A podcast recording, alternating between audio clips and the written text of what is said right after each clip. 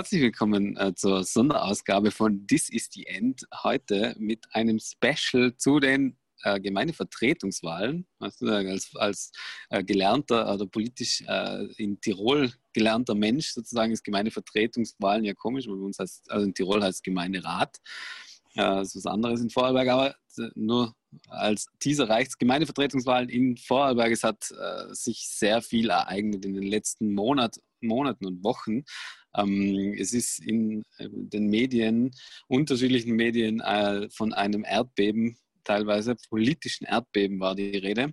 Ähm, wir haben am vergangenen Sonntag Stichwahlen erlebt, bei der die amtierenden ÖVP-Bürgermeister in der Regel abgewählt worden sind. Nicht überall, aber äh, in den meisten Fällen sozusagen.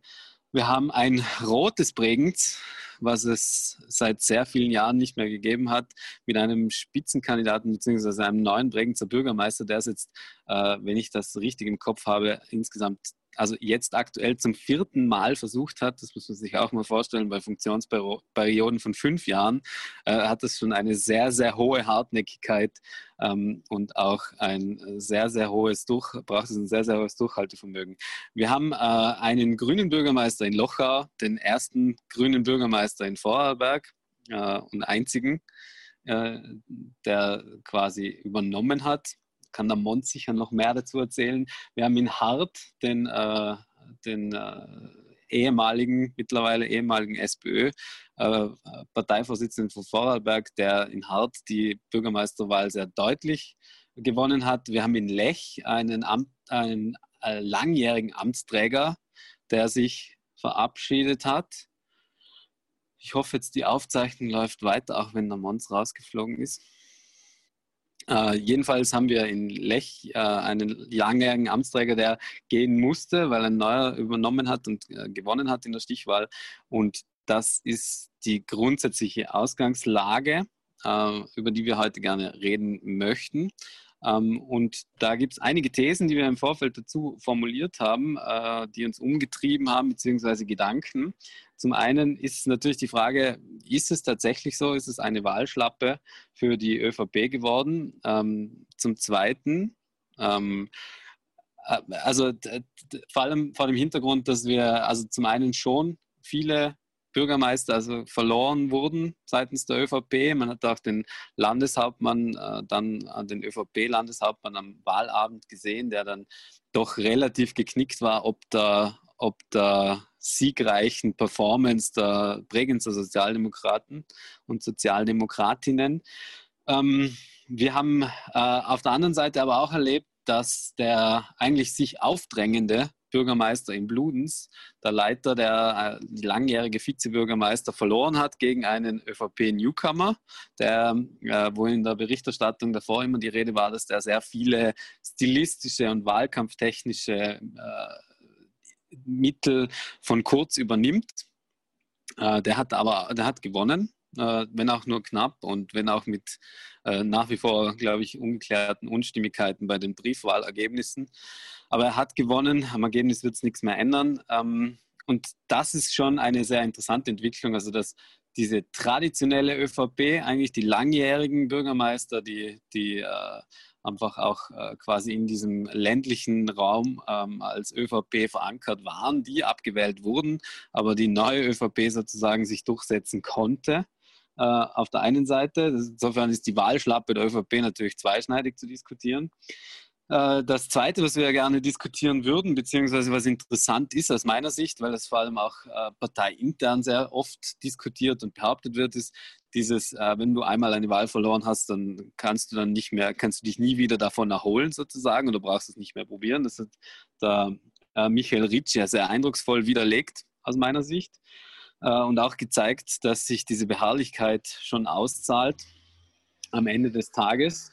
Und ähm, die nächste These, die wir formuliert haben, äh, wir können dann äh, systematisch drüber reden sozusagen. Also ich schmeiße es nur in den Raum, damit wir wissen, über was wir reden in den nächsten 15 Minuten. Ähm, die ÖVP ist in der Postdemokratie angekommen, war eine Aussage von Mons, äh, die ich sehr, sehr großartig gefunden habe, in der Hinsicht, dass äh, quasi äh, diese, dieses, die Abkehr von inhaltlichen Thematiken oder von inhaltlichen äh, Diskussionen und diese Inszenierungspolitik, die Emotionalisierung etc., dieses Ent Politisieren eigentlich der Debatte und des politischen Umfelds für die Show ähm, wirkt sich jetzt natürlich auch wahlkampftechnisch genauso für die ÖVP aus, sozusagen. Also man beginnt jedes Mal von Null. Die ideologischen äh, Hintergründe, die ideologischen Voraussetzungen äh, spielen keine so große Rolle mehr, wie sie es vielleicht mal getan haben. Und insofern ist dieser der Wandel per se oder der Wechsel und die politische Show, die man geboten bekommt, äh, selber ein äh, wirkmächtiges, äh, wirkmächtige, äh, ein wirkmächtiger Umstand in Wahlkämpfen und Wahlsituationen, was eben aber wenig mit demokratischen Prozessen zu tun hat, im Sinne von, man wählt die besten Ideen oder man spricht sich dafür eine gewisse ideologische Richtung aus, sondern äh, im Sinne von, äh, es ist einfach äh, eine, eine, eine bloße Wahlshow äh, und die beherrschen halt eben nur einige, und, äh, einige besser, einige schlechter. Ähm, was natürlich spannend ist, immer in diesem Kontext, aber da haben wir dann wahrscheinlich auch in den nächsten This is the End-Folgen sehr viel Zeit drüber zu reden, ist, was bedeutet das für andere Wahlen, äh, was da in Vorarlberg passiert ist und äh, vor allem äh, vielleicht auch, was, was bedeutet das für die US-Wahl, über die wir ja regelmäßig reden, aber das würde ich dann eher in einem separaten Take machen. In diesem Sinne ähm, würde ich gerne das Wort übergeben an Michi Bauer. Okay, danke. Also ich, ich, mag ja diesen Begriff Postdemokratie deswegen so gern, weil er so eindrücklich illustriert, dass, das, dass sich was Dramatisches ändert und dass sich was Dramatisches tut. Und ich finde, man sieht jetzt am Beispiel Vorarlberg-Wahlen auch, dass sich dieses Phänomen, das wir jetzt auf Bundesebene schon länger beobachten, einfach, dass es mal die Achterbahn rauf und runter geht für all die Parteien aus Sicht der Parteien nämlich. Also wir erinnern uns, dass die Grünen 17 rausgeflogen sind und jetzt Regierungspartner sind und über, also mit dem besten oder mit dem zweitbesten Ergebnis, wenn mich nicht alles täuscht. Und dass es sogar bei Kleinparteien in, in der Wählerinnen- und Wählerbasis drunter und drüber geht und diese Basis einfach mehr und mehr verloren geht. Und man sieht das war eigentlich immer die Stärke der ÖVP äh, im ländlichen Bereich oder in den Bundesländern bei Kommunalwahlen unangefochten zu sein. Wir sehen das weiterhin in Vorarlberg. Also ich meine, ich schaue nur Rankweil oder so, wo die natürlich ÖVP-Bürgermeisterin äh, wirklich mit 780 Prozent, teilweise dann auch Bürgermeister mit über 90 Prozent äh, bestätigt werden in ihrem Amt, wo das weiterhin so ist. Nur, das ist extrem verletzlich und genau das muss die ÖVP jetzt merken. Also im äh, Lochau, also jetzt der zweite äh, grüne Bürgermeister in Österreich nach Georg Willi, für den ich ja schon länger arbeiten darf. Und äh, äh, speziell auch Bregenz sagen, mit einer guten Geschichte, mit einem guten Thema und mit, mit einem guten Wahlkampf, bin ich halt. Also mit, da gehört dazu dass man in der Gemeinde verankert ist. Da gehört dazu, dass man dieses Lokalkolorit verkörpert und so weiter. Also das gibt bestimmte Grundvoraussetzungen, die äh, ÖVP-Kandidaten, Kandidatinnen und Kandidaten sicher schon lang, lang können. Aber kaum bringt jemand das genauso mit, äh, ist das Rennen offen. Und äh, speziell jetzt äh, in, in wie in Bregenz, wenn es dann ein bisschen ein städtischerer Bereich ist, sieht man, eine Wechselstimmung kann äh, locker entstehen. Also dass ein lang äh, gedienter Bürgermeister einfach aus dem Amt gefegt wird. Und wir haben das, finde ich, in Innsbruck gesehen. Wir haben das wenig noch auf Landesebene gesehen. Das liegt aber ein bisschen an der Art, wie das föderalistische System in Österreich funktioniert. Also wenn ich keine Steuern einheben muss, ganz knapp formuliert und lauter Geld ausgeben kann, einfacherer Job als manche andere, würde ich mal sagen, Landeshauptmensch zu sein. Aber die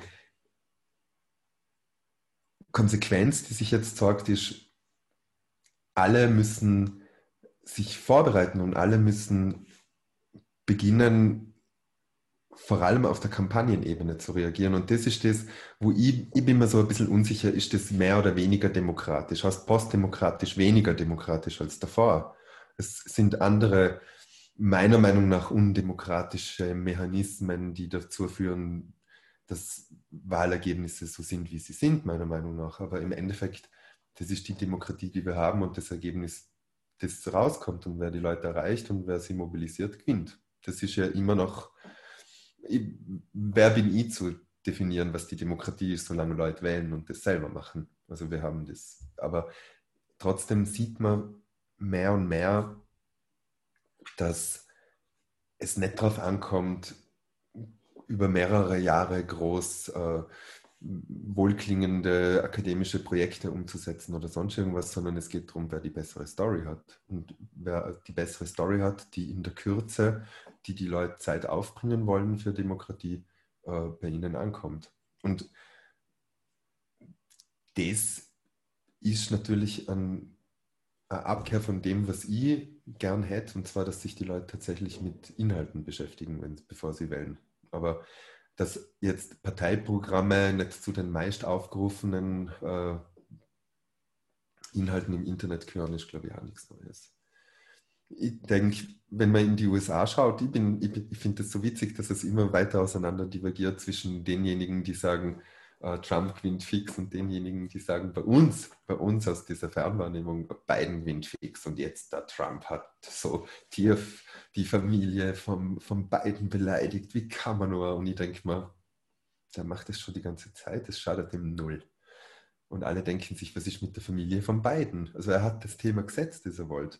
Und diese Mechanismen haben nichts, aber wirklich nichts mehr mit Außenpolitik, Innenpolitik, äh, Gesetzen, Steuern oder sonst irgendwas zu tun, sondern es geht eigentlich nur noch darum, wer der bessere Macker ist und wer die bessere Mackerin ist.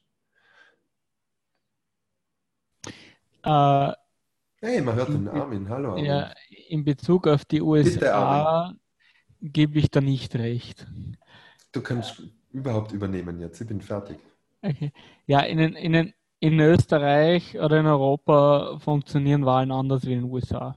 Grundlegend anders. Äh, das, die Wählentscheidungen funktionieren anders, die Wahlkämpfe funktionieren anders. Das ist nicht, das ist nicht, auch wenn man sich bei uns gern Dinge anschaut, die in den USA funktionieren, es ist nicht, es funktioniert grundsätzlich anders. Ähm, es ist so, ähm, in den USA schauen die Wähler viel mehr auf äh, ihr individuelles Fortkommen. Die interessiert es herzlichst wenig, ob der Trump ein Rassist ist oder äh, die Familie von beiden oder sonst was, das sind kleine Randnotizen, die machen, keine Ahnung, vielleicht machen es ein, zwei Prozent aus. Aber äh, für die Leute ist entscheidend, ähm, wie viel Geld habe ich am Konto, habe ich einen Job, kann ich mir was leisten, fühle ich mich subjektiv besser oder schlechter gestellt. Nur aufs Individuum, nicht wie geht es dem Nachbarn, wie geht es der Nation, sondern wie geht es mir als Person. Und der Trump hat recht, hat äh, ein Rekordverlust in den Midterm-Elections hingelegt. Also das waren, äh, ich glaube, er hat eine der größten, wenn du die Popular Vote betrachtest, eines der größten Verluste seit Nixon eingefahren bei den Midterm-Elections. Das ist normalerweise statistisch ein sehr guter Indikator dafür, dass man äh, haushoch verlieren wird bei den Präsidentschaftswahlen, wenn man äh, bei den Midterm-Elections nicht schafft, die Sitze zu halten. Das nächste ist, äh, na, dann ist er aber noch immer gut dagestanden, weil die Wirtschaftszahlen gepasst haben. Nur jetzt durch Corona, wo die Leute alle auf der Straße sitzen, ist er erledigt. Es ist den Leuten völlig wurscht, ob der Trump Rassist ist oder wie er was. Der Punkt ist, ich habe meinen Job nicht mehr, Präsident Scheiße, abgewählt. Ja, Vorarlberg. Also ich habe ehrlich gesagt die Wahlergebnisse nicht im Detail verfolgt. Ich habe gesehen, dass äh, Bregenz gefallen ist und es hat mich gefreut. Sawatschen ist einmal gut für sein eingesessene ÖVP. Äh, ehrlich gesagt hätte ich mich über jeden Wahlsieg, äh, der nicht ÖVP oder FPÖ gewesen wäre, in Bregenz gefreut. Auch die Neos hätten mich gefreut. Einfach, dass wir Watschen kassieren, die Schwarzen. Aber ansonsten habe ich es im Detail nicht so verfolgt. Also ich glaube, Dornbirn, Feldkirch und so weiter haben die Stellung gehalten, oder? auf schwarzer Seite. Also ich glaube im Großen und Ganzen, was ich schon befürchte ist, ähm, das sieht man ja nicht nur in, äh, nicht nur in, äh, da kommt mir vor, nicht nur in, in, jetzt in Vorarlberg, aber dass, dass was der Marco gemeint hat, dass äh, tatsächlich Kandidaten, die mit der Kurzmasche fahren, äh, durchaus erfolgreich sind. Und ähm, da habe ich die Befürchtung, dass vielleicht in der Tiroler ÖVP der ein oder andere sich auch überlegen könnte, dass man den Kurs ein bisschen ändert und doch auf Linie fährt.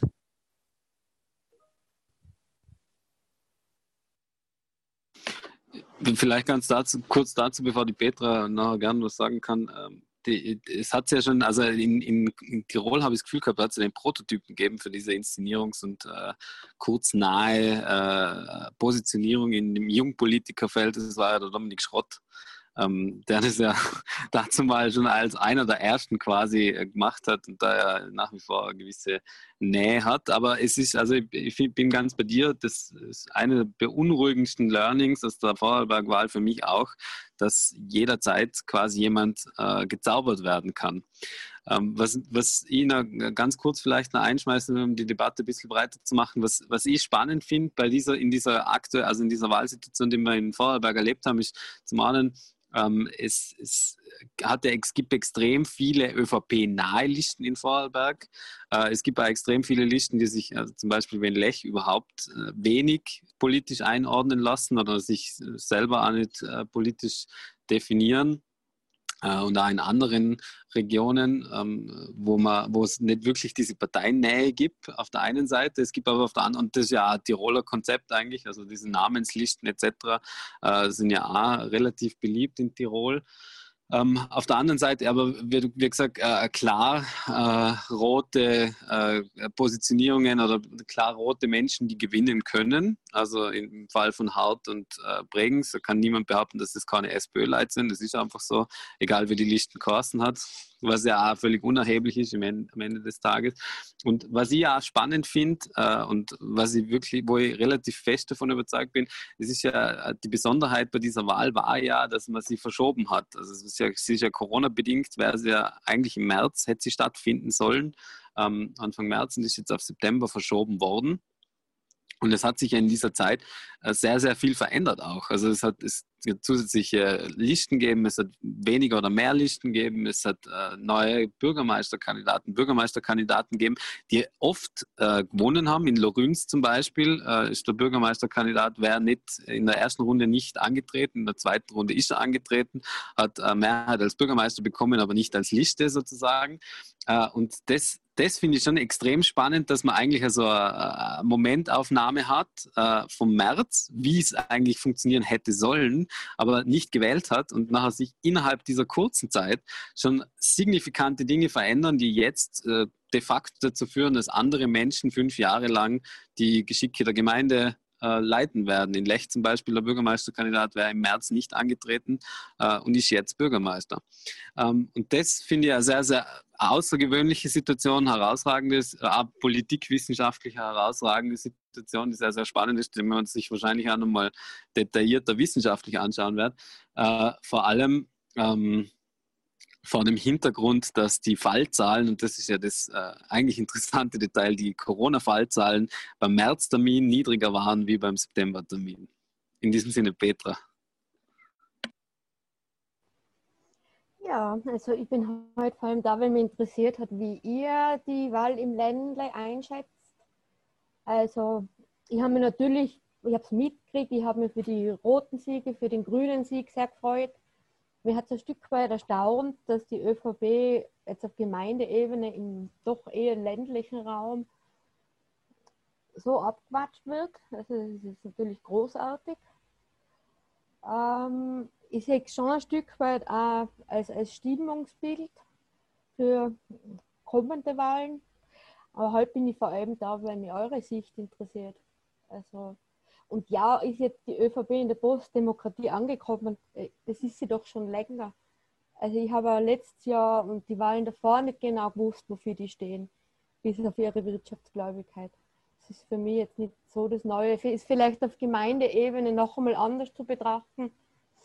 Weil es da eigene Agenten gibt. Aber für mich war das immer schon relativ nichtssagend, was von ÖVP-Mandataren und Mandatarinnen kommt. Die Beispiele, die jetzt kommen, sind, sind zwar gut, aber ich denke, andere sind ziemlich im Bedrängnis. Ich weiß nicht, Feldkirch waren unter 40 Prozent Wahlbeteiligung, wenn ein ÖVPler gegen einen FPÖler antritt. Also unter 40 Prozent. Überlegt euch das einmal. Also das heißt, wären da einfach nur ein paar mehr andere Leute äh, zur Wahl gegangen, hätte es mal direkt massiv anders ausgehen können. Und es hätte vielleicht auch anders ausgehen können in Feldkirch, wäre der Gegner nicht blau, sondern rot oder grün gewesen. Und AD, ich finde, das sieht man aber jetzt auch schon länger, in, in, in Tirol auch, äh, dass diese Einheitslisten sind natürlich eh klar irgendwie weiterhin erfolgreich auf eine gewisse Art, weil sie einfach gut äh, im Schneeballeffekt mobilisieren in kleineren Gemeinden. Aber äh, dass das da massiv schadet, als Parteiliste anzutreten, das ist sicher im Fall von den Grünen oder von der SPÖ nicht der Fall. Das war eigentlich auch nie für die FPÖ der Fall. Das muss man immer dazu sagen. Die sind immer im, im, im Windschatten vom Haider und dann vom Strache dahingesegelt mit ihren Gemeindelisten und haben immer ihre Mandate gemacht. Und wenn es für die Grünen läuft oder wenn es für die SPÖ nicht unbedingt, das, hat, das schadet nicht. Also im Gegenteil man muss vielleicht manche Dinge nicht von vorne erzählen. Und man kann sich vielleicht ein bisschen ein halbwegs ein professionelles äh, Corporate Design einfach äh, geben lassen und kommt günstiger mit dem Wahlkampf davon. Aber äh, das Fazit für mich, also in der Postdemokratie angekommen, die ÖVP empfinde ich nicht im Sinne von bisher war immer so der Eindruck, äh, dieser Nimbus, die ÖVP weiß, wie es geht und ist jetzt ein bisschen unschlagbar geworden, oder? Weil sie äh, mit dem Kurz jetzt plötzlich neben dieser Basis im ländlichen Raum auch äh, den, den Groß äh, Grand Wizard of äh, Populism in ihren Reihen haben, der einfach auch gesorgt hat, dass er in der Regierungsbeteiligung einfach die FPÖ mal platt macht. Und zwar medial platt macht und das entzaubert die ÖVP. Also die ÖVP ist, finde ich, in meinen Augen sieht man die Verwundbarkeit jetzt besser. Und das meine ich, sie sind in der Postdemokratie angekommen, so wie die anderen traumatisch mit verschiedenen traumatischen Erlebnissen davor schon.